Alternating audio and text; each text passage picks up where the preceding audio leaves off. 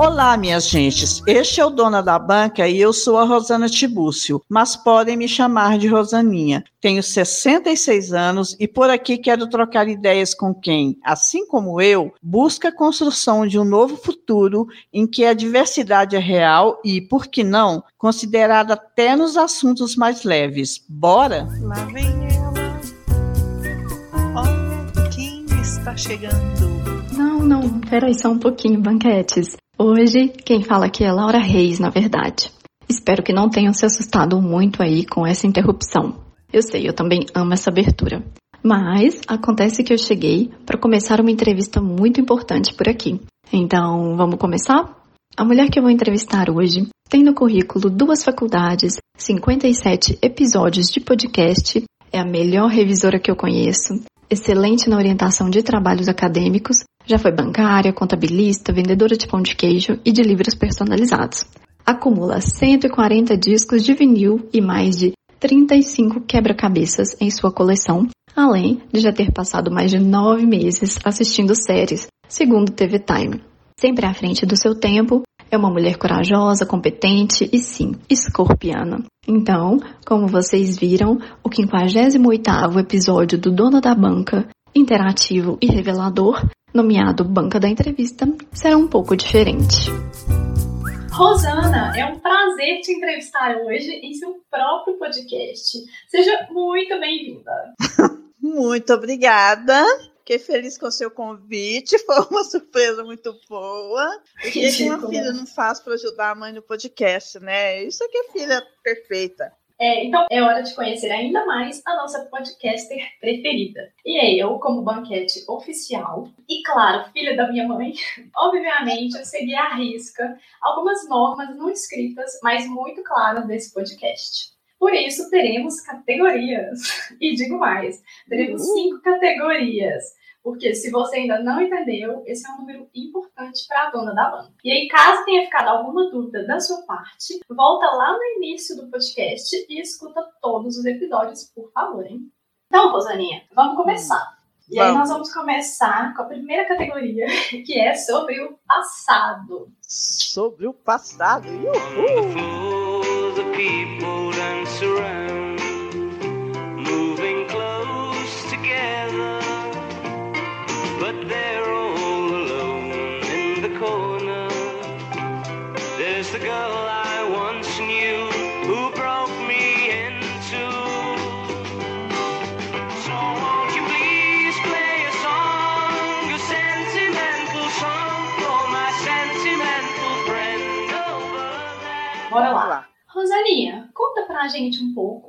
Respeito da sua infância. Quando você era criança, qual que era o seu maior sonho? Olha, você não vai acreditar. Meu maior sonho era ser bonita. Mentira! Sonhava, juro por tudo que era sagrado. Meu sonho era ser linda. Eu sonhava, sabe assim, que estranhamente, que eu não sonhava com cor de olho diferente, não. Sim, olho hum. verde, olho azul, que todo mundo tem essa ideia de que a pessoa, para ser bonita, tem que ter olho verde e olho azul, né? Para comer é.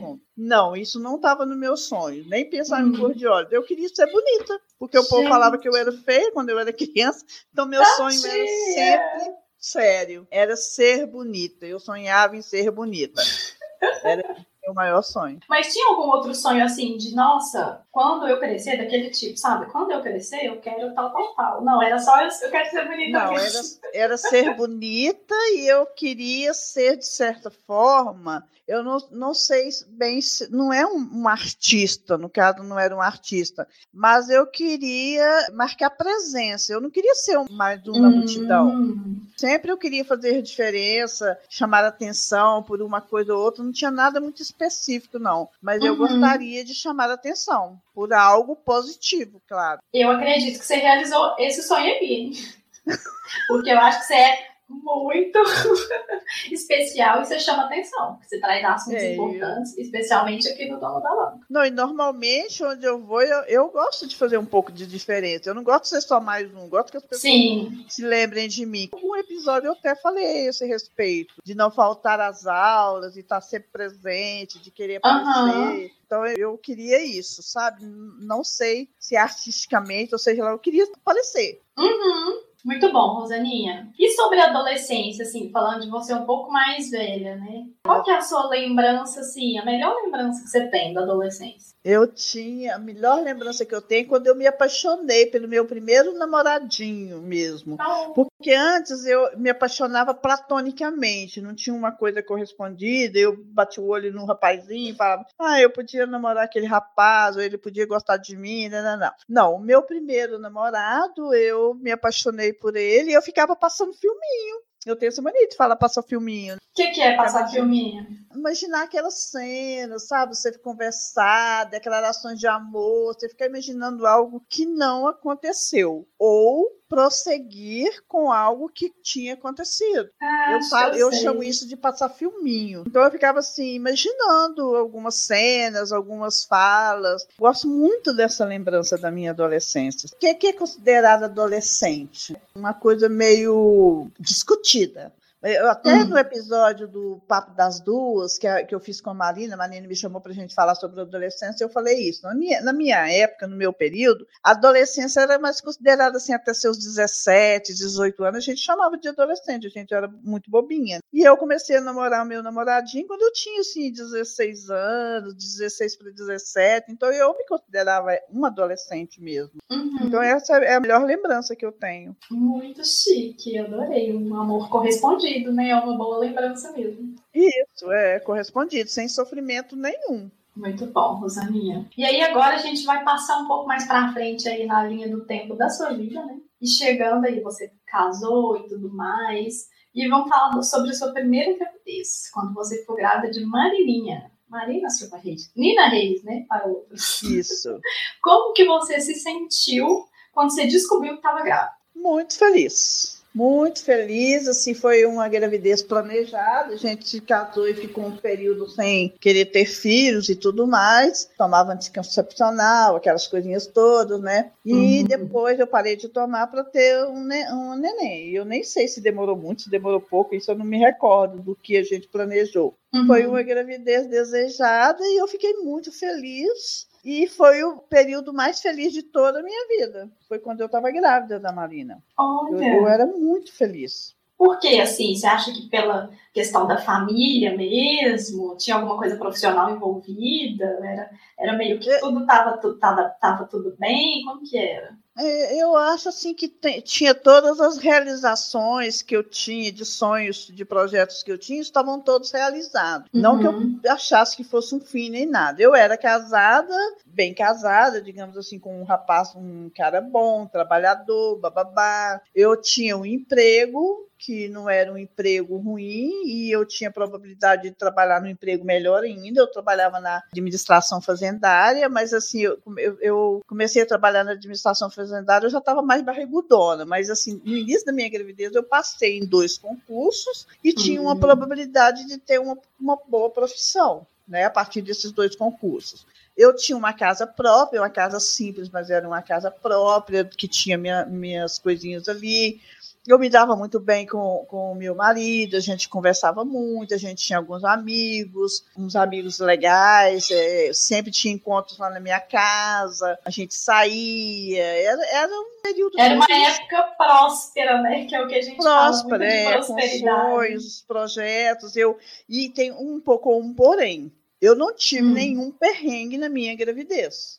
Hum. Nenhuma das duas, na verdade. Quando eu fiquei grávida de você, eu tive um pouquinho de dor, sabe, assim, embaixo, assim, no vento. Sim. Mas, assim, eu nunca passei por esses perrengues que muitas grávidas passam e que são terríveis, como enjoo, sabe, assim. Uhum. Eu nunca dei um enjoo quando eu estava grávida da Marina, eu não tinha queimação. Que eu não, não, engordei demais, porque quando você engorda demais da conta, sobretudo eu que era mais magrinha, se eu tivesse engordado muito, aqui dá um peso no corpo da gente e dá uma canseira. Eu engordei 10 quilos e meio, então eu estava assim num, num, numa gordura saudável, você entendeu? O que eu quero dizer? Sim. Não que gente que engorda 20 quilos fica, não fica saudável mas no meu caso ali, aquele tanto foi bom para mim, para minha saúde. Então, eu tinha umas roupinhas bonitinhas, eu gostava de ver minha barriga desenvolver, eu preparando as coisas, o quartinho da Marina. Eu mesma fiz bichinhos de isopor para colocar no quartinho da Marina, eu mesma preparei. Muito gostava chique. das minhas roupinhas de grávida. Então, assim, eu era tudo muito feliz. Muito bom, porque normalmente as pessoas têm, as mulheres têm inseguranças, né, quando descobrem que tá grávida, como é que vai ser, o que, é que eu vou fazer, etc. Então, realmente, como você estava ali num momento muito positivo, né, fazia sentido. Isso você ficar feliz quando você descobrir é, isso. Muito bom. E eu acredito que essa felicidade, é, o fato de eu não ter passado nenhum desses males que acontecem muito nas gravidezes de, da maioria das mulheres, contribuiu uhum. bastante para o meu período ser um período mais feliz da minha vida. Parabéns aí. É, por tudo que você conquistou. É, então, a gente falou aí sobre a sua primeira gravidez, né? A sua primeira criancinha. E agora vamos falar o quê? De mim. Porque eu quero saber. Da gravidez? Melhor. Não. Agora eu quero saber um caso assim muito legal, engraçado, interessante da época em que eu era criança. Eu sei que você normalmente costumava contar, né, uns casos quando você chegava no trabalho, o pessoal falava: "E aí, tem caso da Laura hoje?" E eu queria que você trouxesse para a gente algum desses casos assim que te marcou. Laurinha, com você eu tinha muitos casinhos. Você era uma fofinha, né? Um trenzinho mais bonitinho do mundo. E todas duas eram muito fofinhas. Mas uhum. com você, assim, uns, alguns casos que eu me recordo, por exemplo, assim, do, da forma que você falava, eu gostava muito, você não falava o R. E um dia eu fui zoar de você, que você falava 33, brava, você falou, eu não falo 33, eu falo é 33. Adoro. E você falava e repetia, sabe assim, tudo muito, muito bonitinho. E aí teve, e virou uma piadinha, a gente sempre fala isso até hoje, né? Hoje, é, questão, até hoje. Não é? A gente fala 33. Eu, uhum. E eu, assim, e eu ser muito bravo, você eu não falo 33, eu falo é 33. Eu já, eu já sabia que eu estava sendo zoada, né? Você uhum. Teve um outro caso também que você um dia estava na cama comigo, você queria me contar um negócio. Eu quero te falar um negócio, mas não sei o que lá. E você esqueceu o que que era, e depois você viu e falou assim: lembrei, lembrei, lembrei. Até hoje a gente fala isso, né? Não sei, não sei se isso foi naquele dia que você caiu, que você foi se afastando e caiu da mas que também outra coisa que eu lembro é quando você ficava mais, mais ansiosa, mais nervosa, eu te levava para a gente ver as violetas lá do quintal, ver a lua, que você gostava muito. Tinha muita violeta, seu pai plantou, fez, tinha muita planta aqui que seu pai cuidava e bastante uhum. violeta. Eu ia te mostrar, você gostava muito. E me recordo, oh. e os seus casos eram maravilhosos, pena, pena que eu não notei. As meninas, minhas colegas de banco, elas adoravam quando eu chegava lá. A Deise, que era minha chefe, ela falava muito. Não tem nenhum caso da Laurinha hoje, não? Que você era muito engraçado, assim, né? E eu gostava de contar, mas teve um dia, assim, que você foi numa safadeza comigo, assim, tão grande, que essa mania, que, essa mania não, essa característica que você tem de falar mais só quando é acionada, Uhum. já se refletia desde quando você era petitinha. Então uhum. teve um dia que eu cismei de, de ensinar a contar. Ah, mas eu sou muito didática e eu sempre pensava assim: ah, vou ensinar pouca coisa primeiro, né? De um até seis só, e depois eu ensino o resto. Aí eu fiquei uhum. a tarde toda te ensinando a contar de um até seis, você ficou caladinho, assim, você não falou absolutamente nada. Aí, à noite, estava a Marina, mas o seu pai na sala de televisão, e eu falei, gente, vamos. Eu ensinei a Laura a contar, vamos, conta, Laurinha, para o papai para a Marina ver, conta para mim. Aí você começou e eu te ensinei até seis, né? Aí você começou. Um, dois, três, quatro, cinco, seis, sete, oito, nove, dez, onze, doze, e você não parava. Você já sabia contar e eu não sabia Mentira. você sabia. Gente! Eu, eu acho, você foi, não lembro se foi até 12 ou até 21. Não sei se você trocou na minha cabeça o 2 e 1 um aí, mas foi mais de 10. Meu Gente, Deus! Que desespero! Eu fiquei tão nervosa, eu fiquei tão decepcionada comigo, tão irritada com você. Eu fiquei irritada com você.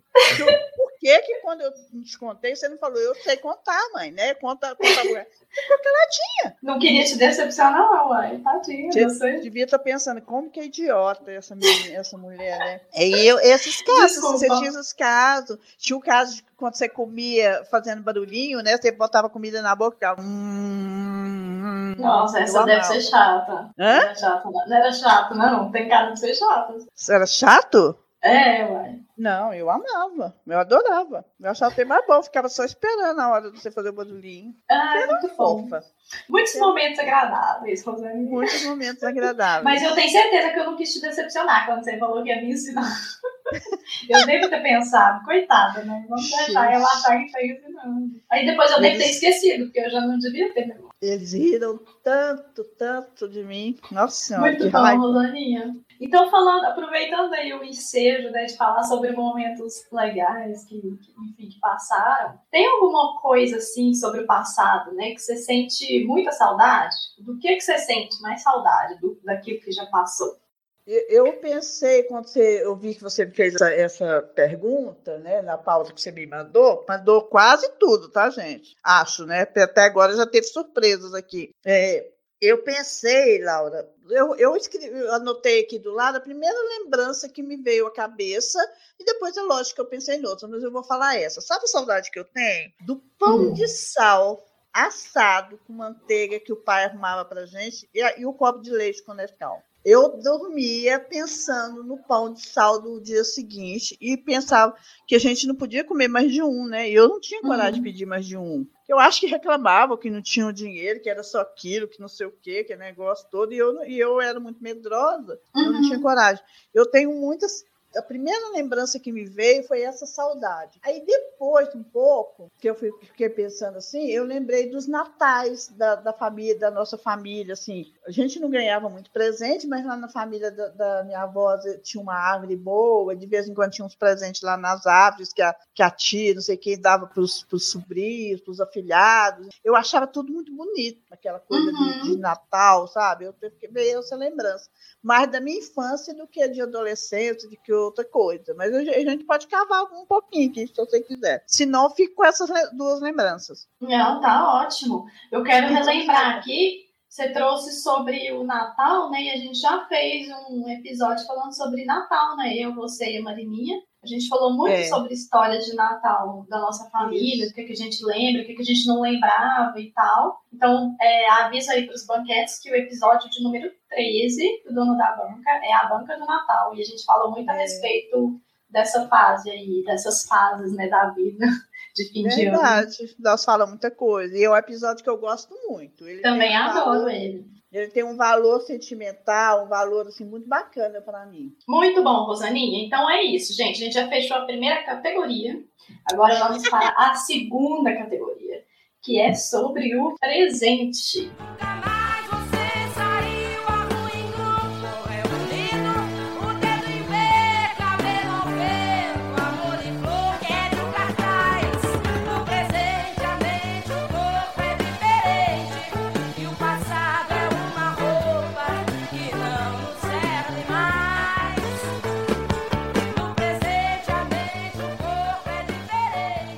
começando aí a nossa segunda categoria, né? É, e aproveitando também, né, já fazendo uma referência aí ao que a gente falou antes a respeito de Natal, lembrança de família, a primeira pergunta é: hoje, Rosaninha, quando você pensa na família Tibúrcio, qual que é a primeira coisa que vem à sua mente? As viajadas nas conversas. Um fala um Como trem, o assim? outro entende outro. Ah, um fala uma coisa, o outro entende outro. É, sabe assim, não é nem necessariamente briga, o desentendimento mesmo. Não espera um, não espera o outro terminar e já está pensando em outra coisa. É tipo um telefone sem fio é, ao vivo. É, aqueles desencontros de, de comunicação que eu vejo assim, apesar de, de existir. Porque quando a gente pensa em comunicação desencontrada, a gente pensa em desavenças. Não. Normalmente. Apesar de existir uma união na nossa família, eu acho a nossa família bastante unida, mas assim, o povo é muito teimoso, incluindo eu. O povo. Eu É. amo. Os tibuços são muito teimosos, então, então tem um desencontro, um não espera um falar, e já, você fala o nome de uma pessoa, outro tema que o nome é outro nome, um fala, ah, eu de uma família, o outro vai lá e, e acrescenta mais alguma coisa para porque tem que ter mais informação, sabe? Esses desencontros, assim, essas viajadas é o que eu mais lembro. Mas até Eu acho que é uma boa coisa. como? Eu acho que é até uma boa coisa, considerando outras questões que outras famílias têm, né? acho que é um Isso, problema que dá pra gente consertar. Isso, é assim, que seja, que, que é, inclusive, se você tiver um pouquinho de senso de humor, e que eu tenho, acredito, é engraçado. É mais É, engraçado no- normalmente eu me divirto sim com essas, que essas isso. É, assim. é, conta esses trem, fala um trem, nossa, é muito, gente. Uma coisa assim. Adoro. É, incluindo eu, tá, gente? Eu não sou a santa, a, Ah, aquela é. maravilhosa, perfeita da família, não. Eu também desencontro, não espero, espero a minha vez, não acho, entendo um negócio sem muita reflexão. Parece que é uma dinâmica que deu certo, sei lá, que a gente, a gente vive aí dessa dinâmica, e eu tô Uhum. nela, tá? Eu acredito que eu seja uma pessoa que analiso mais essas coisas e tento me policiar para não fazer ninguém sofrer, para não ter um prejuízo maior da questão assim de sofrimento. Eu me policio muito, eu fico me vigiando, mas é da natureza da família Tiburcio. É, eu acho que você tem a consciência, né? E aí, a partir do momento que Isso. você tem consciência, você tenta analisar, mas não necessariamente você consegue ser 100% É, não efetiva, né? É, para viver ali naquela dinâmica da família tem que ser assim. Uhum. Eu tava pensando aqui que pra mim, né, quando a gente fala de. Eu sei que a entrevista não é comigo, tá, Banquetes? Desculpa aí. Mas pra mim, o que vem primeiro à minha cabeça é isso que a gente tem. A gente não, né? Os tios, principalmente. De você fala o nome de uma pessoa e fala, ah, fulano que conhece ciclano, que é não sei o que, parente de fulano outro. Ai, tal pessoa te mandou um abraço. Sabe assim? Parece que, que todo mundo conhece um monte de outras famílias, um monte de pessoas e elas estão todas envolvidas com a gente. Normalmente eu olho para esse cenário quando acontecem essas situações e eu falo, meu Deus, como que todo mundo conhece esse tanto de gente? Eu fico perdida e eu acho engraçado também essa característica nossa. Eu acho engraçado e essa característica aí eu não tenho. Você, pode, você presta atenção. É verdade. Não tem, não gosto, acho irritante, tem preguiça, não quero saber. Ó, olha, você tá falando sua família? Essa parte aí eu não tenho. Essa aí eu, eu faço de conta que não tô ouvindo. Como a gente acho que a gente não absorve esse tipo de coisa É, e a gente e não se identifica tanto né, com esse perfil, acho que a gente É. vai abstraindo quando as pessoas falam. Mas eu normalmente eu rio quando acontece assim. Na... É, E agora vamos falar então sobre gosto pessoal de comida, Rosaninha. hum. Tem alguma coisa que antigamente você gostava muito e que hoje você não gosta de comer? Ou vice-versa, você não gostava de jeito nenhum e você aprendeu a comer, sei lá, de repente você quis experimentar e hoje você ama muito? Eu que eu lembro de que eu não gostava muito era de cebola. E eu amo cebola, né? Teve um período da minha vida que eu não comia cebola e eu aprendi a comer com a Luzia, minha comadre, que é a mãe do Arlindo. Então tem essa comida que eu não gostava. Algo que eu comia e que eu não gosto mais, eu não me recordo, você acredita? Te- Tem algo que eu, que eu comia, não como mais, mas não porque eu não gosto. Desde aquela minha última cirurgia do ouvido, meu paladar mudou muito e, por exemplo, eu não consigo comer morango, gente, que é a coisa mais deliciosa, não consigo comer. Eu fico apaixonada de não conseguir. Tentei comer abacaxi novamente, eu não consegui. Ele, ele faz uma coisa assim estranha na minha boca, mas não é que eu não tenho vontade de comer, eu tenho muita vontade de comer, eu não consigo. Que não é o caso da sua pergunta, né? É, não, mas a cebola eu acho que é um exemplo ótimo, porque hoje você É. come cebola crua, né? inclu- Inclusive, Amo, né, amo cebola, amo. Você não gostava, era na sua adolescência, na juventude? Na coisas? minha adolescência, eu acho que eu não gostava mais de, de, de aborrecida que eu era. Uma vez a Nelma queria que eu comesse cará ou, ou inhame, não me recordo, talvez cará, e eu falei que eu não gostava, ela pediu que era batatinha, e eu comi e gostei. Hum, Lembro disso. Então era, é, é, era uma chatice da minha parte. Eu sou chata para experimentar, para experimentar coisas uhum. Novas. Por exemplo, eu não gosto de açaí, nunca comi não quero comer. Ah, entendi. Então é mais uma resistência. Talvez nem era porque você não gostava e tal. Uma resistência, eu tenho uma resistência com, às vezes, o, o- a aparência da comida, a cor da Uhum. comida, me dá Que uma bom que resistência. Que bom que você ultrapassou isso com a cebola, porque realmente é uma coisa que você ama muito hoje, né? É, Eu, muito. por exemplo, não gosto muito, então desculpa aí. É. e agora vamos falar de coisas materiais, Rosaninha. Tem alguma coisa assim que você é, ao qual você é apegada e que você não tem nenhuma intenção de desapegar na vida? Coisa material mesmo, assim, bem assim, pode, ser fútil para alguém. E para você não é. Vai, Laura. Eu tenho muito apego aos meus LPs, aos meus CDs, aos meus livros. Não quero sumir com os meus livros. Já teve um, um papo aqui em casa. Ah, vamos sumir com esses livros mais velhos, Agatha Christie, que não sei o quê. Eu não quero sumir. Eu sei que, que livro é para rodar, que não sei o quê, que tem que, igual aquele papo que o Rafa falou no, no do Banca Literária, mas eu, não, que- eu, eu sou muito resistente a isso. Agora, essas questões, assim, por exemplo, de roupa, eu tenho alguma outra roupa que eu gosto muito, mas se precisar, eu posso ficar sem elas e, e, mudar de roupa e colocar outras. Eu não ligo muito, não. Mas essas coisas. Por exemplo, depois que você me deu essa mesa aqui do computador, eu tenho resistência àquela mesinha ali que fica do lado dela, que eu fico trabalhando. Eu não quero ficar sem ela. Uhum. Sabe? Eu sei que sem ela eu vou continuar trabalhando do mesmo jeito, essa mesa aqui vai me servir, vai me atender, mas eu não quero ficar, ficar sem ela. Eu tenho, eu tenho resistência a muita coisa material, muita coisa mesmo. Adoro, porque eu também tenho. É. eu tenho bastante coisa. Às vezes eu queria ser médico. Por exemplo, a minha impressora. Se alguém quiser me dar um outro impressora e pegar essa daqui, eu agradeço. fica a dica aí, né, pra galera? É, fica a dica, fica a dica, viu, gente? Mas, assim, tem apego. Por exemplo, você substituiu a mesa, eu não importei. Eu tenho apego à minha lixeira. Você lembra que você falou que precisava, precisa de outra lixeira? Não quero outra, eu quero essa, eu gosto dela. Deixa ela aqui. Adoro. Gente, eu falei para substituir, eu falei para substituir a lixeira porque não fica muito harmônico com a nova mesa. É, é porque eu tô pensando na estética, mas ela usando a pegada da lixeira antiga. Mas então, se você vier vamos deixar. bem bonita para familiar, eu, eu, eu topo, tá? Você ganhar um presente que te agrada, né, também visualmente, Isso, vai é. que você muda. Ridícula. É... então vamos falar assim, né? Agora que a gente já falou muito de material, apelo e tal, vamos falar de uma coisa mais aspiracional, né? Uma coisa mais bonita, hum. assim. Tem alguma coisa que te inspira muito, Rosaninha? O que, que é essa coisa? Conta pra coisas, gente. Coisas ou pessoas, Laurinha? Vai de opção. O que me inspira muito mesmo, assim, é gente equilibrada, sensata, que pensa antes de falar. Você me inspira muito, eu te acho bastante sensato. Ai, sabe? Que fala devagar, come devagar, é centrado. Isso me inspira muito. É o tipo de coisa que eu. E, e assim, eu sempre tenho vontade de achar uma palavra adequada para esse sentimento que eu tenho. Agora, você falou de inspiração, eu acho que eu vou passar a usar porque eu não sinto inveja. Que dizem que tem inveja é aquilo que quando você tem inveja é que você quer tomar aquilo daquela pessoa.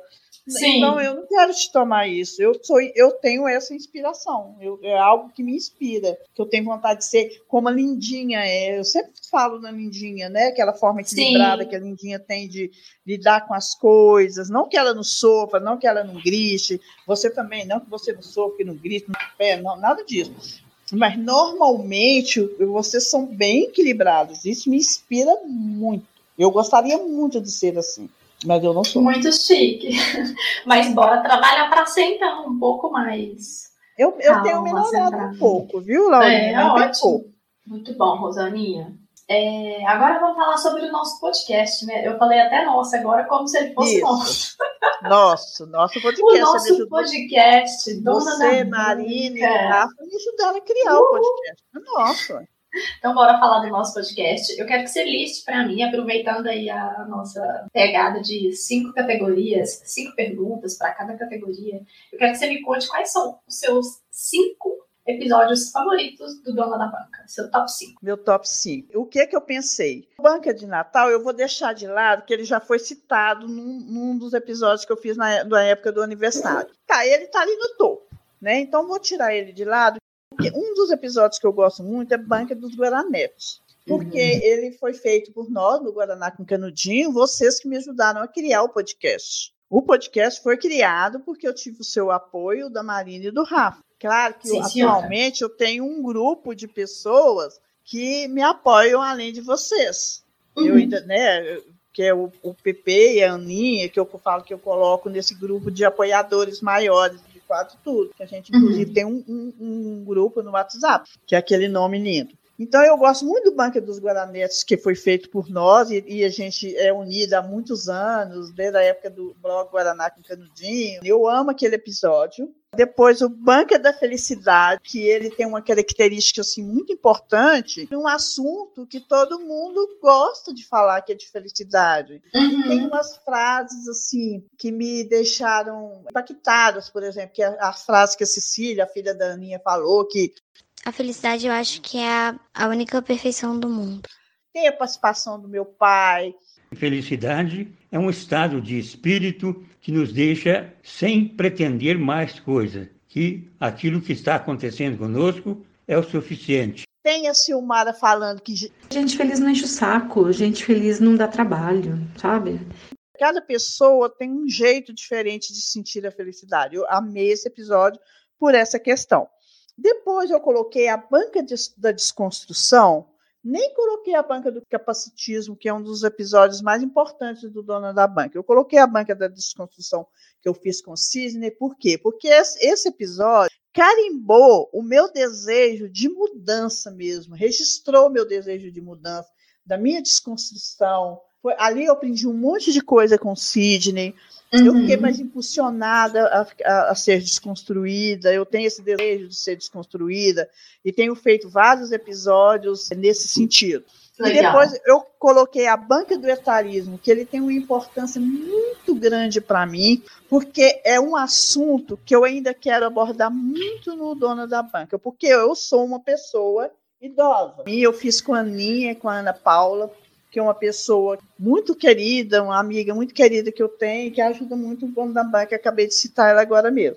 Depois, a banca do aniversário com constrangimento, que ele foi muito divertido, e a gente elegeu a rainha do constrangimento, que foi a outra Aninha, Ana Cecília, é uma querida também por dona da banca, uma banquete, que inclusive ela que criou o nome Banquete. Ela foi coroada rainha do constrangimento, foi um episódio muito divertido. E eu gosto muito, Laurinha, dos episódios que eu faço com as participações dos banquetes e das banquetes, os que eu faço sozinho, eu adoro, sabe? Eu, é, um- é muito trabalhoso fazer, mas eu gosto muito. Mas eu, eu coloquei o do constrangimento, que teve a participação, da felicidade também teve a participação das pessoas. né, Sim.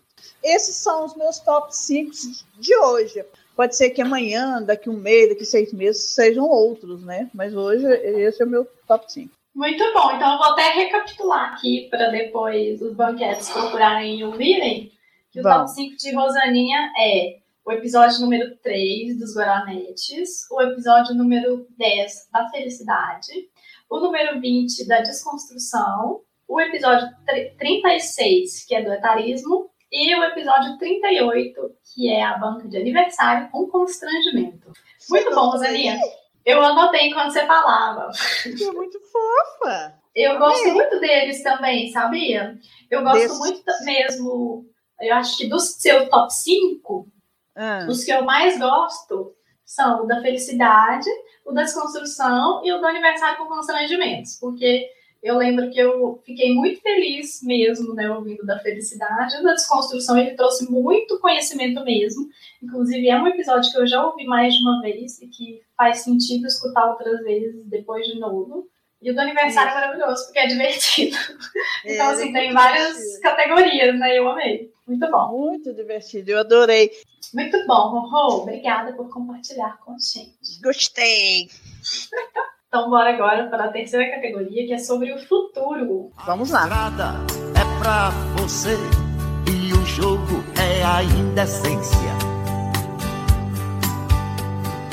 Junte tudo que você conseguiu por coincidência. E um pintor de rua que anda só. Desenha maluquice em seu lençol. Rosaninha, então, continuando aí o- na linha do, de falar sobre o podcast mesmo, no futuro, a respeito de qual tema você gostaria de falar do Dona da Banca? Laurinha, quando você pediu para eu apontar os- o meu top 5, eu percebi que entre os episódios que eu citei, tem um que eu quero trabalhar mais ele, porque me atinge demais, que é, é sobre a velhice. Então, tudo. Sexo na terceira idade, infantilização do idoso, o- aquele respeito desrespeitoso ao idoso, a questão da produtividade da terceira idade, porque eu tenho uma irritação muito grande com essa coisa de infantilização e, e essa coisa de, de respeitosa que é estranha. Por exemplo, quando alguém se refere a mim, para você, que é minha filha, como uma idosinha, eu fico puta da vida. Eu não quero ser reconhecida assim. Eu determino quando eu quero ser chamada de idosinha, que eu quero de senhora, sabe assim? Eu, não- eu sou uma idosa, mas eu não sou uma velha que preciso ser tratada como uma velhinha babaca. Então, assim, muitas vezes esse respeito, entre aspas, ele tem uma pontada de etarismo, de preconceito, porque ele me leva lá num local de pessoa improdutiva. Sei. Sabe? Eu não gosto dele. Por exemplo, eu fui fazer um exame essa semana agora passada com o cardiologista, eu fiz aquele exame da esteira. Uhum. Uma menina fofa me atendendo, mas a infantilização que ela trabalhou ali comigo estava tão irritante que eu vi a hora de grudar no pescoço dela. Me dá o bracinho. Entendi. Pode tirar o bracinho. Tá boazinha? Tá, tá calminha? Tá como? Se Sei. sentadinha nessa cadeirinha. Que merda! Que merda! Sei como é. Eu tenho cabelo branco, mas eu não tô, não estou senil ainda. Então, deixa, deixa essa parte para quando eu tiver senil. Então, quando você me apresenta para uma pessoa, por exemplo, Laurinha, e que a pessoa começa a me achar muito senhorinha, pode interromper essa pessoa e falar: minha mãe não gosta de ser tratada como senhorinha. Quando lá o Marina me apresentar para uma pessoa, eu não estou dizendo que aconteceu isso agora, que está acontecendo, mas se acontecer, você pode interromper essa pessoa. É você, não precisa chamar ela de senhora, de senhorinha, eu não sou engraçadinha, eu não sou nada, eu sou porreta, eu sou engraçada, eu sou divertida, sabe? Sei. Eu quero trabalhar isso porque isso é muito irritante. Eu fico muito irritada quando eu vejo uma mulher maravilhosa como a Camila Frender se achar velha aos 40 anos de idade. Sei. Ela não tem ideia do etarismo que ela comete ali quando ela está fazendo essa brincadeira idiota. Uhum. Ela é uma jovem, ela é jovem, jovem, jovem, jovem. Como é que ela quer ser chamada quando ela tiver 66 anos, como eu tenho agora? É. Se ela está se chamando de, de 40, idosa. Isso precisa ser difundido. O outro assunto que eu gostaria de levar em frente, além de- desse. Eu fico toda assim, viu, gente? Eu sou assim mesmo. É a respeito do racismo também. Porque eu fiz o Banca do Antirracismo e é um assunto que eu estou muito ligada nele, porque se tiver uma turma branca aí querendo ser racista, querendo é, humilhar negros, não me coloque nessa turma que eu não quero fazer parte disso, eu não aceito fazer parte disso. E eu gostaria muito de ter um episódio falando sobre racismo com uma pessoa preta. E eu volto a falar, Rosana, por que, que você ainda não fez? Gente, eu não fiz, por, não foi porque eu não quis. Eu tinha um episódio em andamento e a pessoa simplesmente me deu o bolo, deu perdido. Então não é culpa minha. Eu não conheço, infelizmente, por que, que eu não conheço? Só conheço uma preta retinta, pessoalmente, assim, só uma preta retinta. Porque eu fui criada longe do preto, dos negros, eu fui criada num ambiente. Eu falei isso na banca antirracista, eu nunca fui rica, mas eu fui criada no centro da cidade. E eu tive esse privilégio branco de ocupar os lugares que os pretos não puderam ocupar, tanto nas escolas que eu estudei, tanto no, nos trabalhos que eu executei. Eu, tô, eu assisti o último episódio, mais recente episódio, mano a mano, que eu estou ouvindo ainda com Sueli. Eu, eu não conheço ela direito, passei a conhecer nesse episódio. Ela fala quase tudo, tudo, ela, eu acho que ela fala tudo que o branco consegue, é graças ao negro. Porque se eu passei no concurso do Banco do Brasil em quinto lugar, por exemplo, é porque eu não teve concorrência de negros ali. Então, o negro que deixou de fazer o concurso, ele me deu lugar. É difícil, às vezes, de alguém entender isso, mas tem uma lógica absurda. Então, eu também, se eu pudesse depender de mim, eu não queria fazer parte disso e eu não quero fazer parte. E eu Uhum. gostaria de ouvir negro, um negro, né, um preto, uma preta. Parece que, é, parece que a coisa é colocada assim: o preto e o pardo são chamados de negros, sabe, Laurinha? Pelo que eu entendi da, da Sueli falando, que eu estou com uma raiva que eu esqueci o resto do nome dela, que é uma vergonha que eu gostaria de, de, de saber. Eu vou lá no Mano a Mano procurar. Peraí, eu não, não posso deixar de falar. Está aqui ainda no Spotify que eu estou ouvindo o episódio. Quer ver? Peraí. Ai, celular, anda rápido.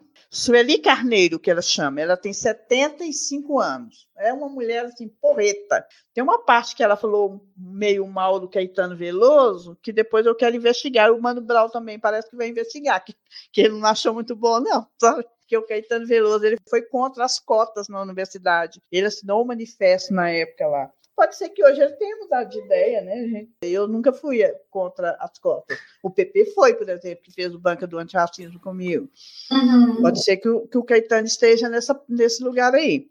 Essa, ela falou mal do Caetano, mas mesmo assim, ela não. Eu gostei, eu amo Caetano, né? E mesmo assim, é muito importante esse episódio. Então, eu gostaria, se alguém puder me ajudar, me apresentar um, um preto, uma preta que pudesse fazer o banca do racismo comigo, para a gente falar das dores dele, das dificuldades, das lutas, da vivência dele na pele, porque falar sobre o antirracismo eu posso. Posso chamar mais branco para a gente continuar esse papo de antirracismo. Mas falar de racismo, quem tem que falar de racismo é uma pessoa negra, como quem tem que falar de autismo é um autista, como eu fiz o episódio com a Érica Toreto sobre o, o, o, autismo, que é outro episódio bastante importante do Dona da Banca.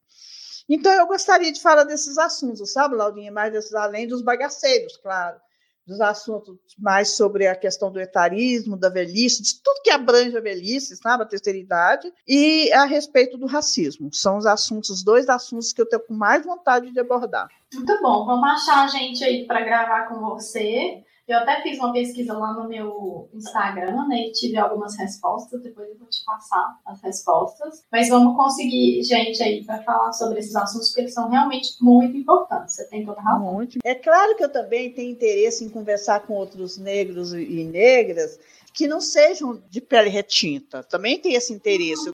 Captei. Falando aí ainda então sobre futuro, né? A gente começou agora essa categoria. Tem algum hábito, Rosaninha, que você ainda gostaria de estabelecer na sua rotina? Vai te fazer bem, enfim. Você olha e fala, eu queria muito fazer isso todo dia, toda semana. Olha, Laurinha, é, eu gostaria de ter o hábito de fazer uma meditação ou, ficar quieta e, e, e, pensar assim, quieta de tudo, sem montar quebra-cabeça, sem estar ouvindo podcast, quieta eu não, não consigo ficar quieta. Eu tenho que fazer mais de uma coisa, inclusive. Eu gostaria de ter esse hábito, aplicar esse hábito na minha rotina, mas eu acho assim muito difícil. Eu tenho certeza que eu não seria capaz de ter esse hábito na minha vida se eu não tiver a ajuda de alguém. Alguém para uhum. me ensinar esse hábito. Entendi. Agora, outros hábitos que eu gostaria de ter na minha rotina, por exemplo, eu gostaria de ter um horário específico para tomar banho. Eu não tenho. Quando eu trabalhava no Banco do Brasil, eu tinha os horários específicos. Eu trabalhava na parte da manhã, eu levantava e ia para o banheiro, tomava banho na parte da manhã e ia trabalhar. Esses dias mesmo eu tomei um banho na parte da manhã e falei, o tanto que, que eu adorei tomar o um banho na parte da manhã, né? Eu ah. todo dia, hoje eu já não fiz, mas eu, amanhã a minha ideia é fazer. Não, eu não quero. Entendi. Na hora que eu voltar, eu vou tomar outro banho dois, não dá gasto. Mas assim, se eu não tiver que sair, que ir na dentista em lugar nenhum, eu quero ver eu tomo banho de manhã. E, e, outro hábito também, além desse tomar banho, é mudar a minha alimentação, né? Melhorar a minha alimentação, comer direitinho, hum. coisa. Eu gostaria também. Também precisamos de ajuda, né? Profissional. Vamos é, dar um jeito nisso aí, é, então. De ajuda profissional. Eu tinha um hábito legal, né, Laurinha? Depois dessa porcaria da minha última cirurgia do ouvido, acabou o meu hábito. É, eu não sei se você tinha. É, eu comia legal, direitinho, eu comia direitinho. Não, vamos voltar com isso aí então. A cirurgia não vai acabar com a nossa rotina, não. Já tá, não vai, não. Passou há muito tempo, não pode. E aí, o que mais que eu tenho que te perguntar, Rosana? Aquelas que perde a pauta, né? Pois é, você falou do hábito, agora. Rosaninha, tem algum lugar que você gostaria muito de conhecer que você ainda não conhece? Tem, que é Paraty, né, gente? Eu acho que o mundo todo sabe. Não Paraty, para mim? O mundo todo sabe? É. Eu sempre falo isso, né? Que eu tenho vontade de conhecer Paraty. Eu acho que falo, já falei no blog. Por que, que você tem vontade de conhecer lá? Conta pra gente. Olha, eu tenho muita vontade de voltar no mar, né? Eu já morei no Espírito Santo, eu ia muito nas praias e tudo mais. E eu, pra mim é o lugar mais lindo do mundo, né? O mar, a praia e tal.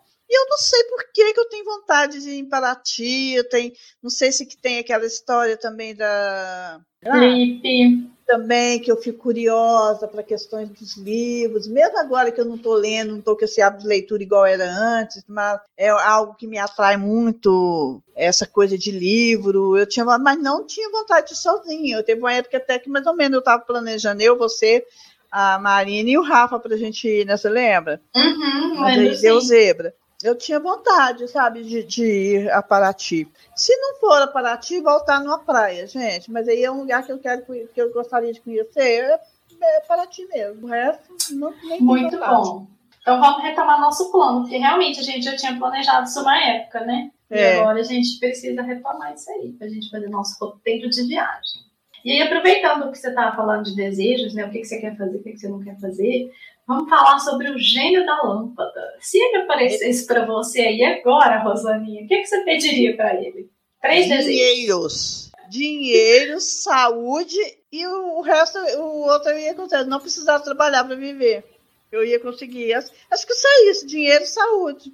Não precisava nem Você ia dinheiro. deixar, você ia gastar um. um- você ia deixar um eu ia- desejo para os outros. Isso, dinheiro eu ia viajar, eu ia ajudar as pessoas e tudo mais. Muito bom. Dinheiro e saúde, excelente, Rosana. Eu pediria também, mas eu, eu ia querer um terceiro desejo, rapaz. Não sei o quê. E aí, para a gente fechar o nosso bloco sobre o futuro, né? A gente vai fazer aquela pergunta, a típica pergunta. Como você se imagina em cinco anos, Rosaninha? Olha, eu me imagino ainda bastante dinâmica, sem precisar de trabalhar por obrigação e me fazendo ouvir da forma que eu quero.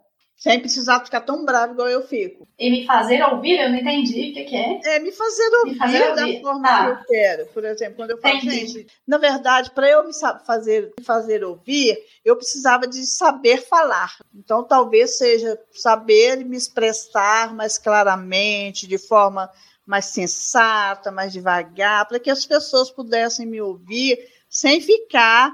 Parece que eu falo, às vezes, eu falo uma coisa para a pessoa, a pessoa não entende, eu fico com vontade de massacrar aquela pessoa. Eu sou uma pessoa legal, mas as pessoas têm que me ajudar a ser legal, entendeu?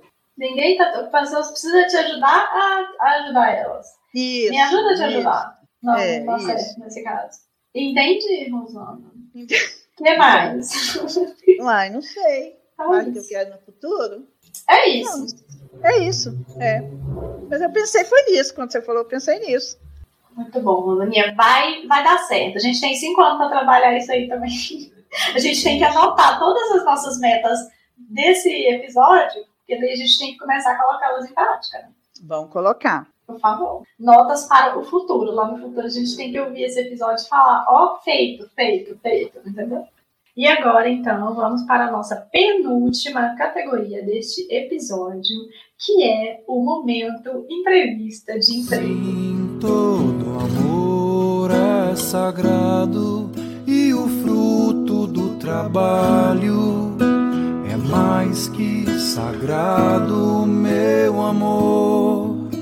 A massa que faz o pão vale a luz do teu suor.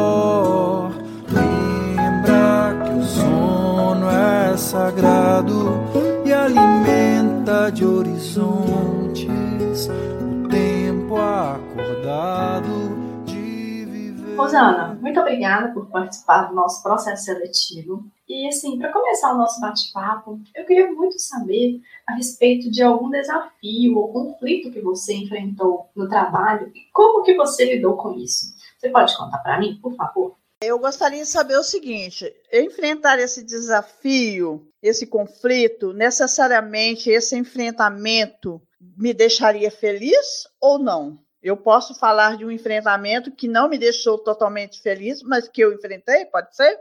Olha, Rosana, pode ser um conflito que você achar que foi mais relevante mesmo. Então, assim, se foi uma, uma, uma- um resultado feliz, um resultado positivo ou não, mas como que você lidou com isso?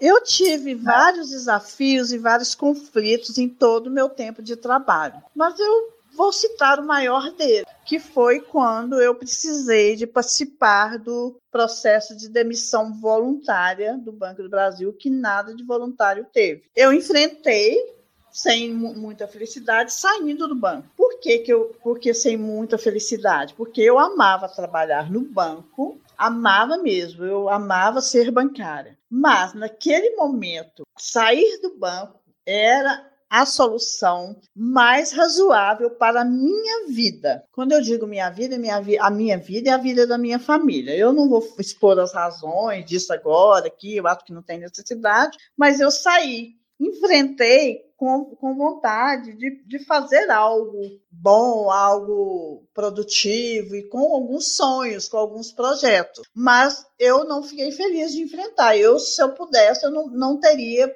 vivenciado o PDV. Eu gostava de trabalhar no Banco do Brasil e, e queria ter me aposentado sendo bancária. Entendi. Então você lidou basicamente aceitando, foi isso? Eu poderia ter mudado para três lugares que eles me ofereceram, mas analisando os três lugares que eu deveria morar, eu não achei que fosse o melhor para a minha família. Eu, você e Marina. Entendi. Não, beleza. Vamos falar de coisa boa agora, né, Laurinha? Interessante. Vamos falar de coisa boa agora, então, Rosalinha.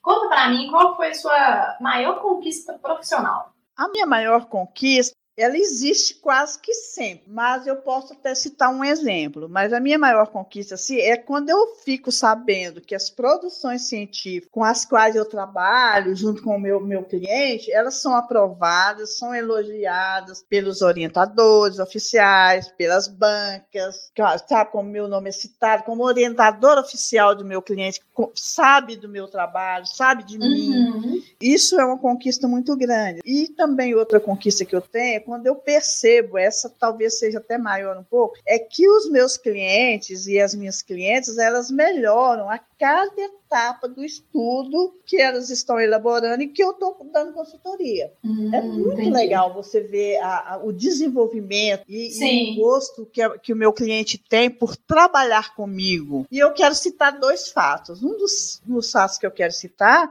eu já contei isso no Banco da Consultoria Acadêmica, foi quando a minha amiga pediu para eu olhar o pré-projeto do filho dela, pré-projeto de doutorado do filho dela, que tinha sido reprovado em três inscrições que ele tinha feito para doutorado por causa do, do pré-projeto dele.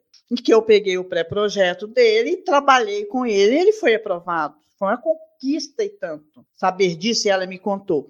A outra conquista é quando eu conversava com o Marcelo Gonçalves, meus clientes mais queridos, e ele falava assim que eu, quando eu trabalhava com ele, ele, ele falava assim para mim, Rosana, eu gostaria de fazer um memorial. Um dia ele queria fazer um memorial, eu não sei como faz. Aí eu busquei saber como é que fazia, que eu também não sabia, vamos fazer junto.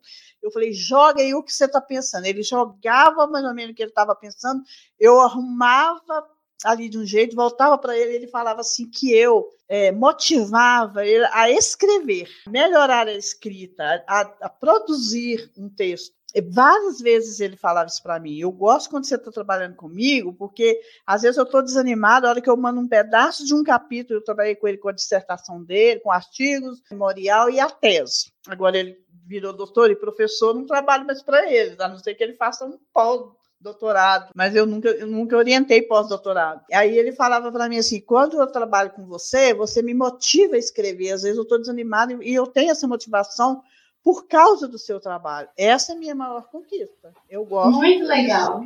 É ver seu trabalho reconhecido mesmo, né? Você vê que está É, fazendo a diferença. Muito massa. Exatamente. Fico feliz. E você é muito competente, né? Você sabe. Você nunca fez uma, um trabalho de pós-doutorado, mas se você for fazer, você vai fazer bem feito, eu tenho certeza. Vou fazer, se Deus quiser. Muito bom.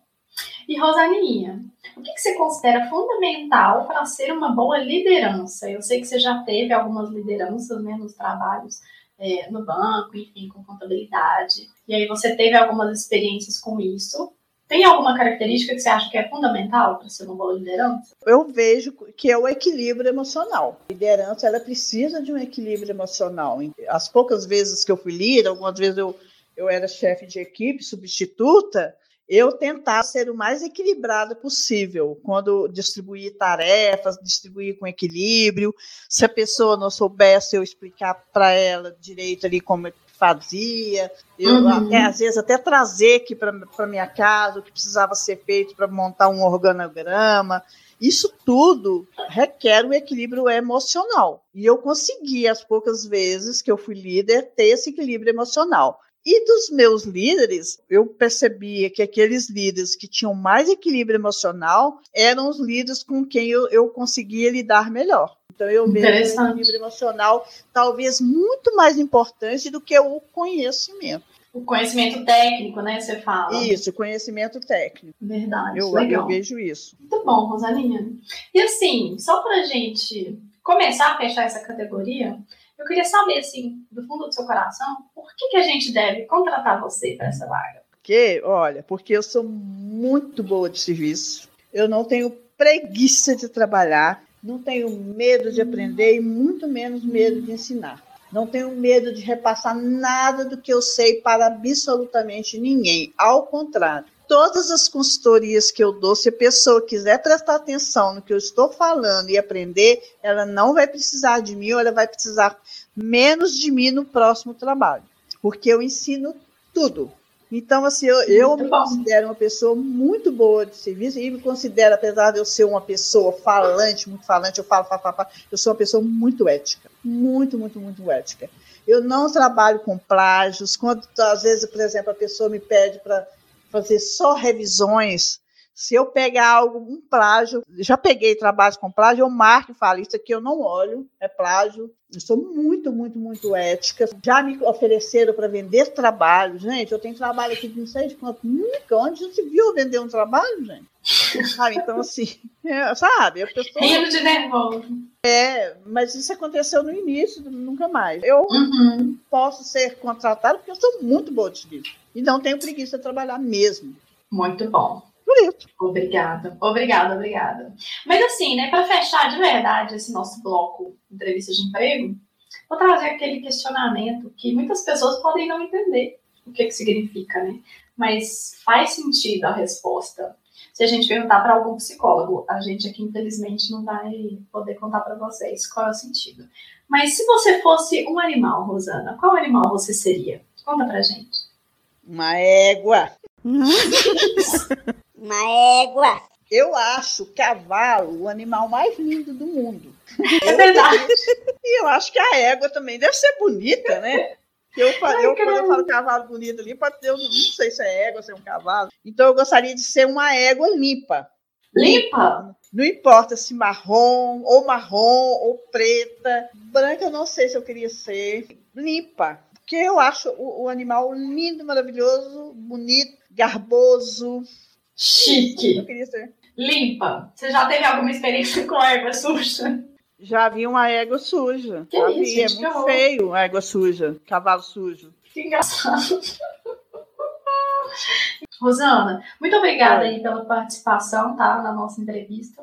Tá Fiquei bom. muito feliz de receber você hoje. Boa sorte para você aí no processo. Depois a gente te responde, tá? Dando Tá a devolutiva aí, positivo ou negativo, a gente vai te responder, tá? Pode ficar aguardando. Aguardo, aguardo. Ficar, ficar aguardando, eu queria usar o gerúndio. Vamos estar aguardando. Vamos, pode, ficar, pode estar aguardando que eu vou estar fazendo a devolutiva com você, tá bom? É nóis.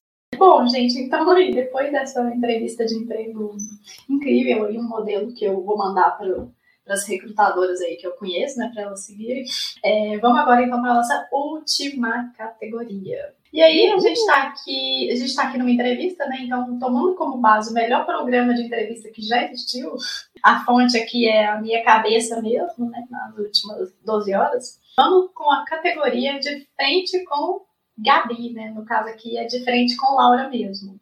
Porque a Marília Gabriela, ela não me respondeu lá no Instagram, infelizmente. Então, bora para a categoria de frente com Laura.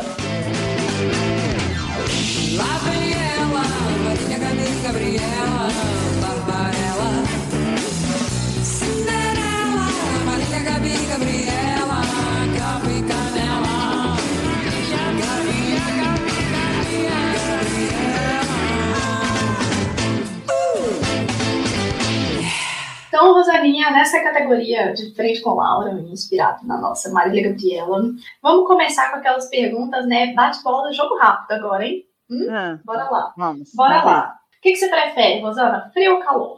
Frio. Por que aquelas né, que fala que é jogo rápido, mas quer saber por quê? Aí o calor, calor me irrita. Porque é suada, você fica sujo, mal-humorada. Adoro. Lembrando que a gente tá no frio agora, hein, pessoal? Tem, eu tenho que ligar. Eu tenho, mas eu tô aqui sem blusa de frio, as janelas fechadas, que eu tô aqui no computador, é para não ter barulho na rua. No calor tem que ligar três ventiladores em cada lugar que eu, que eu estou. É complicado. Complicado, complicado. E, Rosaninha, se você pudesse escolher aí um superpoder, qual superpoder você escolheria? Paciência, para tudo. Isso não é um superpoder. Isso é um superpoder, você acha? Eu acho, paciência é um superpoder. Ok. Combinado. Aqui, a entrevistada é, que sabe das coisas. Muito bom. Próxima Trabalhamos, pergunta. trabalhamos com a verdade. Trabalhamos com a verdade. Próxima pergunta. Qual que é a Ah. sua frase preferida? Você tem uma citação preferida? Vou morrer sem entender. E essa frase é sua ou ela veio assim, uma inspiração Eu acho que eu lugar? Ah, eu sei por que, que eu uso essa frase. Eu sei a história dessa frase. O Erasmo Carlos, quando o pai do Roberto Carlos morreu, ele ficou indignado que lá no velório o Roberto Carlos não teve paz de velar o pai dele por causa de tanto de gente em cima do Roberto Carlos, não só os fãs, como repórter e tudo mais, azucrinando o Roberto Carlos sem deixar ele com um momento de paz. E o Erasmo Carlos falou: Eu vou morrer sem entender esse tipo de coisa. Desde então, não sei quando o pai do, do Roberto Carlos morreu, mas deve ter muito tempo. Eu falo isso, vou morrer sem entender. É, é a frase é dele, do Erasmo Carlos, eu tinha esquecido. E agora que você me perguntou, eu lembrei na hora, vou morrer sem entender. Desde Que então, chique lembrar disso do nada. lembrei agora, exatamente. Muito bom. Ó, segundo a minha pesquisa aqui rápida no Google, o nome dele era Robertino Braga, o pai de Roberto Carlos.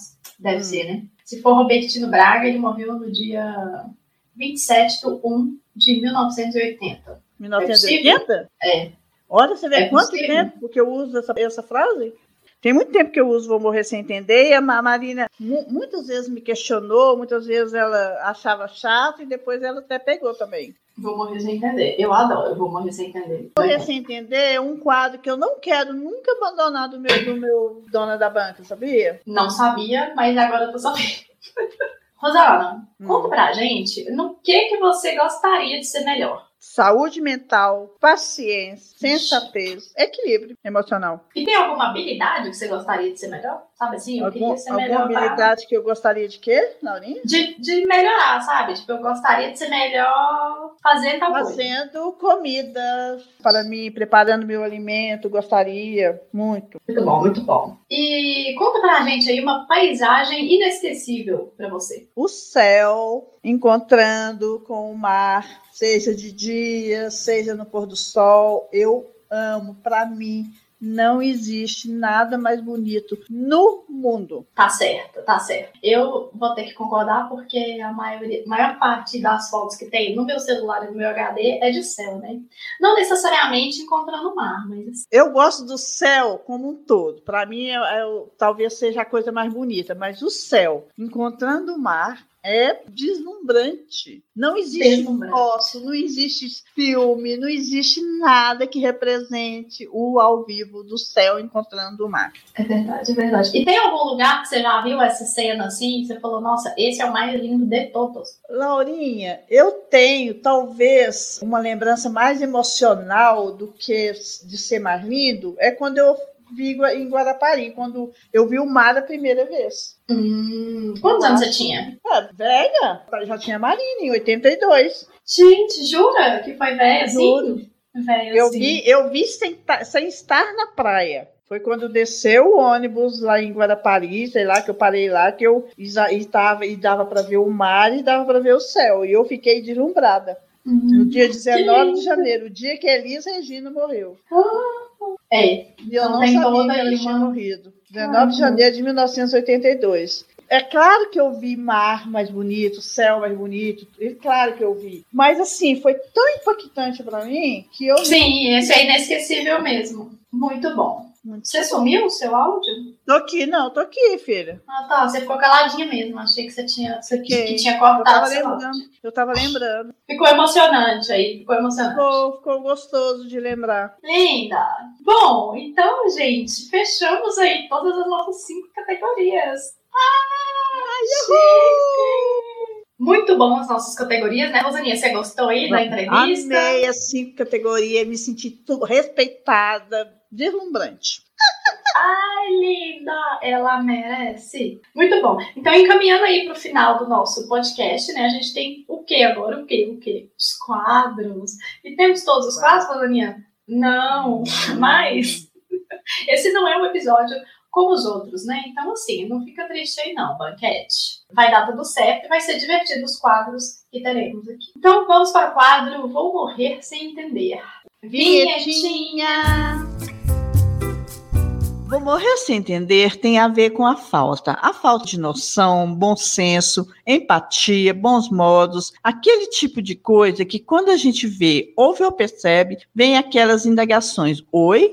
Como é que é? Que porra é essa?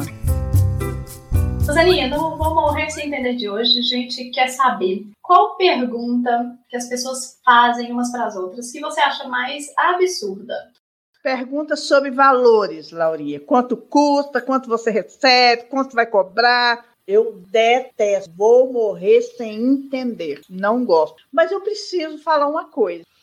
Apesar de toda essa raiva, minha irritação, você acredita que esses dias eu cometi a calamidade de perguntar quanto foi? Teve uma cliente minha que me contou que ela foi lesada financeiramente. Um cara eh, telefonou para ela, como se fosse do banco, fizeram empréstimo, tiraram o dinheiro da conta dela. E eu perguntei qual foi o prejuízo dela. Quando ela voltou, e a gente voltou a conversar, eu pedi desculpas para ela. Porque assim, eu fiquei tão assustada que eu perguntei quanto que, o prejuízo. Eu nunca gosto de perguntar, eu não pergunto. Não, olha, gente, por favor, vou morrer sem entender. Se a pessoa que estiver te contando um caso, se esse caso envolver valores, se ela não te contar o valor, não pergunte. A não ser que você seja mãe e filha, filha e mãe, bababá, que aí é outro nível de relacionamento e tudo mais, pode dar uma abertura. Mas nem tanto. Eu, por exemplo, até outro dia, eu nunca soube quanto que a Laurinha ganhou na vida do trabalho dela, que eu nunca perguntei. Mas Né, agora você sabe que é, aí você fala. Não, eu nem sei mais, na verdade. Não, né? mas eu tô pensando como se você tivesse feito essa prática, Mas sabe? eu não pergunto, sabe? Eu não pergunto, não gosto. Não me pergunte, gente. Se eu não contar na história, não pergunta nada de valor. Que eu detesto, não gosto de perguntar, acho feio, acho tem vergonha alheia, eu acho é, invasivo. Não gosto. É essa pergunta que eu não gosto. Interessante a sua, a sua resposta. É uma Quê? só, né? Ok. Não, porque eu já tive uma outra pergunta que eu vou morrer sem entender quando a pessoa me perguntou, mas você falou que é uma pergunta só, né? Pode falar se você quiser. Qual a última vez que você transou, Rosana? Ai, Deus, por que, que você tá falando que é a última? Não foi a última que eu, né? Você não sabe se você já fez isso? Porra, nem dei intimidade pra pessoa me perguntar, mesmo se tivesse dado. É, Rosana. Cara, não. Você tem que escolher melhor as pessoas com quem você anda. né? Não, não é nem com quem eu ando. Eu trombo sem querer, numa questão de relação de serviço, que tá prestando serviço pra mim, alguma coisa assim. E faz uma pergunta. Lá vai contar. Nada. Lá vai contar quem que é a pessoa. entendeu? Não vou contar, não. Eu sei. É, entendi, Rosana. Eu me solidarizo aí com a sua revolta. Apesar de que tem questões, por exemplo, de quanto se ganha, né? Que é uma- até uma questão que eu converso muito com o Lucas aqui em casa. O tanto que é importante as pessoas que são ali do mesmo setor, da mesma área, formadas, com a mesma experiência, meio que saberem como que tá, né, a- a- o nível Claro. salarial. Porque para não ficar aquela coisa absurda, né, de uma pessoa ganhando É, não. cinco vezes a mais que a outra. Então, nesse- nesses termos, faz sentido, né? Essa troca a respeito. Isso, Claro. Qual que é o seu vou morrer sem entender? O meu Vou Morrer Sem Entender é aquele clássico das perguntas que elas vão mudando, assim, né, com o passar dos anos da vida, especialmente das mulheres, né? Que é, e os namoradinhos? É, nossa, não vai casar, não? Nossa, mas e os filhos? Você tá com algum problema? Será que você realmente não vai ter filhos? E o segundo filho? Essas perguntas, né? O básico do básico, mas assim, é o que mais irrita, eu acho, qualquer mulher. É isso. Você tem quantos netos, Rosana? Nenhum. Por quê? Não, Os meninos não vão ter filho. não, eu falei, não sei, nunca perguntei pra ela. Porque eu não pergunto as vocês perguntam. Não, esses dias eu compartilhei com o pessoal ali do trabalho, né? Que eu, eu tava num lugar e eu vi a seguinte cena. Vou, vou trazer o nome aqui, né? Lúcia e Maria. A Maria perguntou pra Lúcia: Lúcia, você não tem filho, não? Aí a Lúcia respondeu: Não, não tenho. Aí a Maria, mas nenhum. Você acredita, mãe, que eu escutei essa cena? Mas nenhum. Aí a, a Lúcia falou, uai, nenhum. Aí eu fiquei tão indignada. Enfim, foi na época que a gente tava estruturando a nossa campanha de Dia das Mães, sabe? Ai, ai. Credo. também, essa pergunta é ridícula mesmo. Tem razão, Ridícula. Laurinha. Vou morrer sem entender com essa. Nós vamos, nós vamos, nós vamos. Então é isso. Vamos morrer sem entender. Cheque. Bora para o próximo quadro, que é Diquinhas da Banca. Vinhetinha. Diquinhas da Banca é o quadro em que indicamos aquilo que tem tudo a ver com o episódio, ou não. Pode ser filme, série, livro, perfil, podcast, ou o que mais fizer sentido no momento.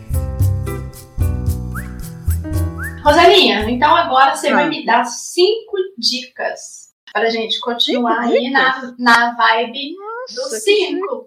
Então vamos. Exatamente. Então eu vou querer aqui a dica de um filme, uma música, um livro, uma série e uma entrevista que você adora. Tá. Traz as dicas aí pra gente, Rosaninha. Laurinha, antes de eu falar cada uma dessas dicas aqui que você me pediu, vamos à nossa primeira dica com a Marina. Vamos lá, Marina? Lá vem ele. Olha quem está chegando. Apadrinhamento PicPay. Seja madrinha, seja padrinho e contribua com o valor de 10 reais para a dona da banca. Para isso, basta acessar o link picpay.me tracinho Rosaninha Tibúcio. Então vamos. Ó, um filme, eu vou indicar Terra das Sombras, com Anthony Hopkins. Ele é um solteirão. Ele mora com um irmão também que é solteirão. Eles se dão muito bem, são bem amigos. Ele é um escritor, um palestrante, um professor. Eu acho que ele é filósofo, se não me engano. Não sou escritor como filósofo também.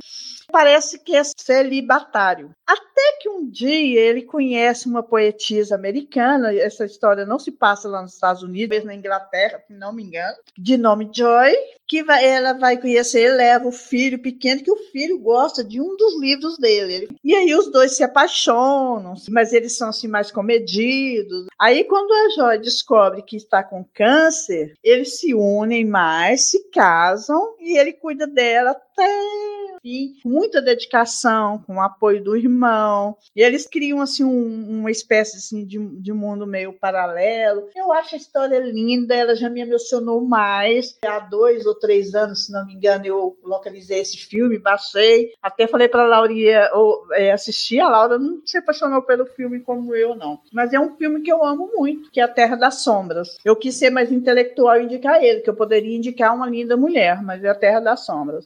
Uma música, eu vou indicar a música que eu mais gosto, que eu, ninguém nem sabe, que é Amor de Índio. Agora, mais ainda, eu vou indicar ela na voz do Gabriel Sater, que é o filho do Almi Sater, teve a petulância de cantar essa música e tá na novela Pantanal. Gente, eu achei no Spotify, e olha, ninguém me aguenta. Que, que delícia essa música. E o Almi Sater não canta Amor de Índio. Estranho, né? Mas eu Aham. amo essa música na voz da Betânia, na voz do Beto Guedes, do Oswaldo Montenegro, Milton Nascimento. Agora, Gabriel Sater ganhou meu coração. Essa é a música que eu amo. Um Quero livro- escutar essa versão, que legal. Nossa, coisa mais linda. Um livro é Verdade Tropical de Caetano Veloso, porque quando alguém falou em entrevista, eu lembrei dele, e eu falei, vou indicar o livro dele também. E eu vou indicar a nova versão, que eu tenho, o Bruno Guimarães, meu amigo, que é amigo do Caetano Veloso, me deu o livro, eu ainda não li a nova versão. Essa nova versão, no início do livro, ele cita até a Heloísa, que é minha amiga também, que a Heloísa, quando a gente tinha Obra em Progresso, que era o blog da época do, de um CD do Caetano Veloso, gente, e a Heloísa ensinou para ele algumas coisas de crase, ela é muito boa em português, ela ensinou para ele, ele cita a Heloísa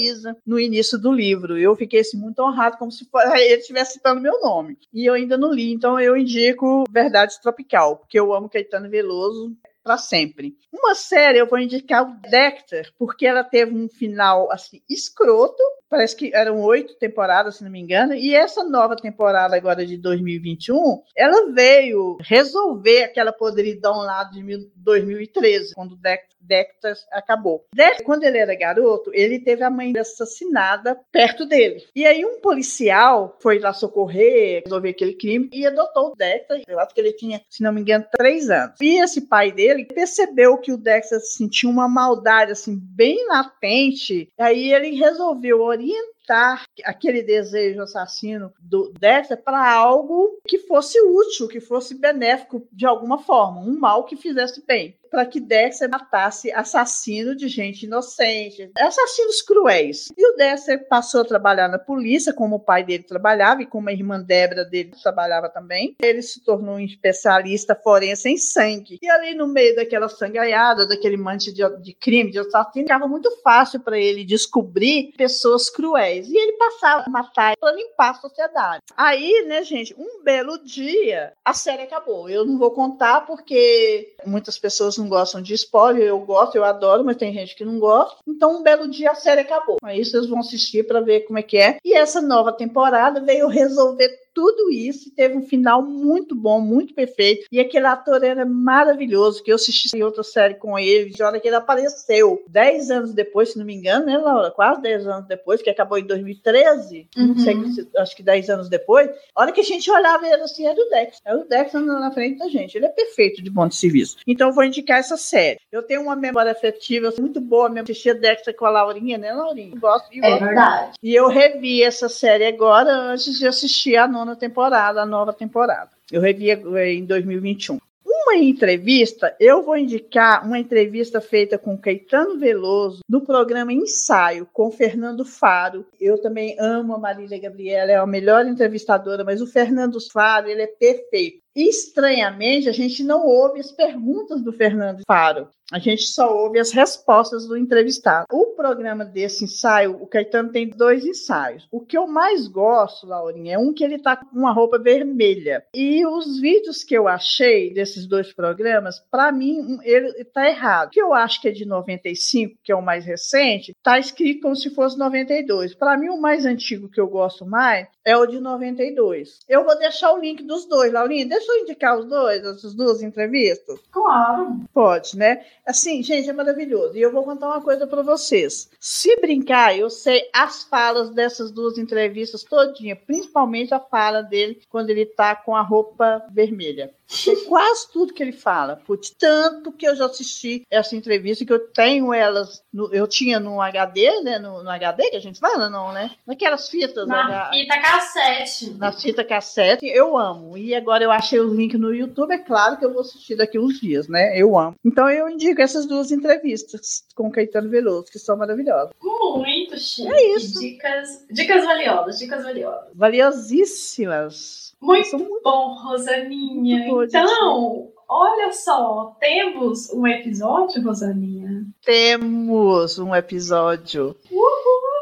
Você fez a Viva! entrevista, você vai editar, né, Laurinha? Claro, vou fazer tudo. Vou fazer a arte, a edição, a publicação e a publicação nas redes sociais. Então, eu espero que todo mundo. Mentira, gente, eu não vou fazer isso. Eu só fiz a entrevista. Acabou aqui meu trabalho. Acabou o trabalho. Temos um episódio maravilhoso, surpreendente. Gente, sinceramente, é verdade, viu? É verdade esse bilhete. Esse foi um episódio surpresa quando a Laurinha falou. Eu fiquei muito feliz e adorei a pauta que ela mandou para mim. Mandei a pauta bonitinha. E aí eu quero, antes de encerrar também, eu quero agradecer porque eu fiz uma pesquisa lá no meu Instagram, Laura S. Underline Reis, a respeito do podcast, né, Dona da Banca, para colher insights ali do pessoal. É, quem, quem, quem escuta podcast, escuta, quem sabe qual que é o podcast da Rosaninha, quem tinha ideia, né, de tema pra gente falar, quem gostaria de participar. Então, assim, queria agradecer a todo mundo aí que participou dessa minha pesquisa, mini pesquisa que eu fiz ali, né?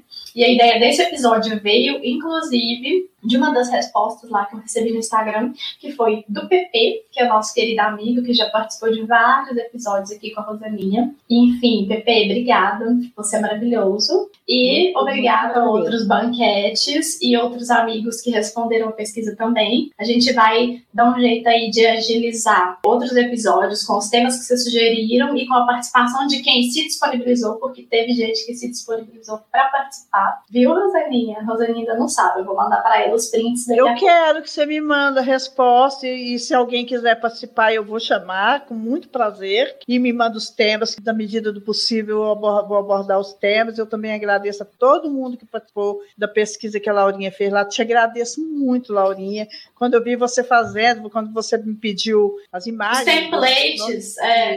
dos stories, eu fiquei muito feliz. Nossa, eu amei. Eu até eu respondi, né? Claro, né? Não deveria, mas tudo bem. Ixi, Te agradeço muito, Laurinha. Foi muito, muito bom. Agradeço ao PP que teve essa ideia maravilhosa. Eu fiquei muito feliz. Me deu um gás, assim, sabe? Eu fiquei feliz mesmo, tá? Muito É bom, isso, Rosaninha. Muito bom. muito- E é isso então, gente. Obrigada Deixa pelo comigo. espaço, Rosaninha. Eu Obrigada, fiquei eu. muito Eu fiquei muito animada aí para fazer a minha primeira entrevista na vida, nunca entrevistei ninguém. E você arrasou aí, né, como estrela. Obrigada, eu espero ter correspondido à sua expectativa com as respostas. Vocês viram, sou uma pessoa muito simples, sou mesmo, né? Sou uma pessoa simples, mas tenho ideias, minhas ideias bem formadas e próprias, e trabalho com a verdade, né, Laurinha? E é isso, gente, contrata a Rosana. Me contrata, Porque agora que vocês já, vocês já conhecem mais ela, né? Mais esse perfil revelador de Rosana Tibúrcio, já pode contratar aí para o serviço que vocês precisarem. Enquanto o gênio da lâmpada não vier aqui com meus dinheiros, vocês, por favor, me contratar, tá, gente? Excelente, Rosaninha. Então é isso. Obrigada, Muito obrigada.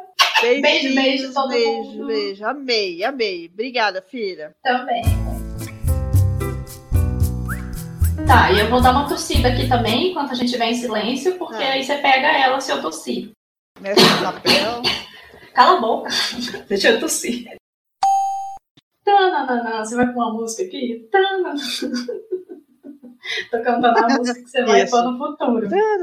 Uma música que eu vou colocar é aquela, aquela velha roupa nova, como é que é? Velha roupa colorida, velha nova roupa É, colorida. Não sei. Eu acabei de assistir Elis, né, da Netflix, e termina com essa música. Hum, Muito bom? Você gostou? Você Muito recomenda? bom, Eu amei, né? Eu amo Elis, né? Eu amei. Eu amo, eu amo você, Rosaninha. Não. É.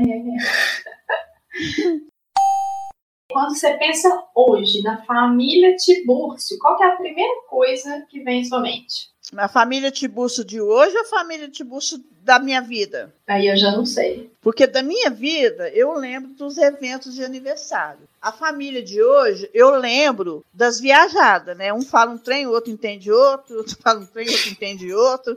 Eu acho que pode ser de hoje. Eu acho que pode ser de hoje, né? Porque daí a gente tá no presente. Deixa eu fazer, refazer a pergunta. Ah, então. faz, faz, isso, tá. Né, espera aí só um minutinho, Laurinha. Deixa eu ligar aqui o carregador. Ê, Rosana. Então, Opa. Uai, tá atrasado? Uai, parece que ficou, né? Oi, oi. Tudo bem? Oi, Tudo bem? e agora? Tudo bem com você, Rosana? Tudo bem, filha. Ah, então Parece- tá. É porque eu queria que você respondesse pra eu saber se tava atrasado. Não tá mais, parece, né? Não tá mais, parece. Ok. Você tá repetindo. Você repetiu o que, que eu falei. Eu repeti, parecendo uma boba. Depois eu não quero ser tratada como tola. Ai, ai, ai. Uau! Vou arrumar um emprego! Meu Deus do céu, que vergonha. É por isso que a gente não leva os pais, né? Quando a gente vai ver os amigos. Essas coisas assim. Então tá, mãe, muito obrigada. E mãe não, desculpa. Mãe não.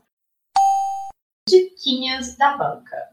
Não, Ah, filha. gente, tem que falar minha tia? Como é que é? Não lembro. Não, Fala Laura, aí. Diquinhas é. Laura, Diquinhas é o Oi. último quadro. O primeiro Ah, quadro ele é o último. Ai, que trouxa. Então você ficou tão deslumbrada com o meu roteiro que você nem me corrigiu a ordem disso. Eu acho. É, eu, desculpa, eu, eu botei, Besta. arrumei ele aqui, mas nem te contei, desculpa. Aí a série acabou assim, gente. Uma merda. Você Aí pode sei contar esse final? Pode, né? Porque o Dexter Pode. acabou em 2013, né? Já tem 10 anos. É, é em isso? 2013, todo mundo fala que o final foi péssimo, então todo mundo sabe o que, que ele fazia. Se alguém achar ruim, gente, vem cá, me bate. Enquanto é o gênio isso. da, da, da, da- O gênio da. Vai, da vai, lâmpada. lembra. Do viés. Fechou, gata. Fechou. Amei. É nóis, lindinha. Obrigada, Conte filha. Comigo, tá? viu? Tá? Amém, amo, viu? Beijo, também amo. Beijo. Tchau. Obrigada, obrigada, obrigada. Vou encerrar. Beijo. Tchau. Tchau. Então, minhas gentes, espero que tenham gostado deste episódio. Para participar aqui comigo, sugerir temas ou pedir conselhos, é só enviar um e-mail para donadabanca.terra.com.br ou me chamar lá no Instagram, Dona da Banca Podcast. Se desejar o anonimato, é só me falar. Fiquem de olho nos posts e lembrem-se, nos dias 5, 15 e 25 de cada mês, há sempre algo diferente no ar. Beijinhos! Bye.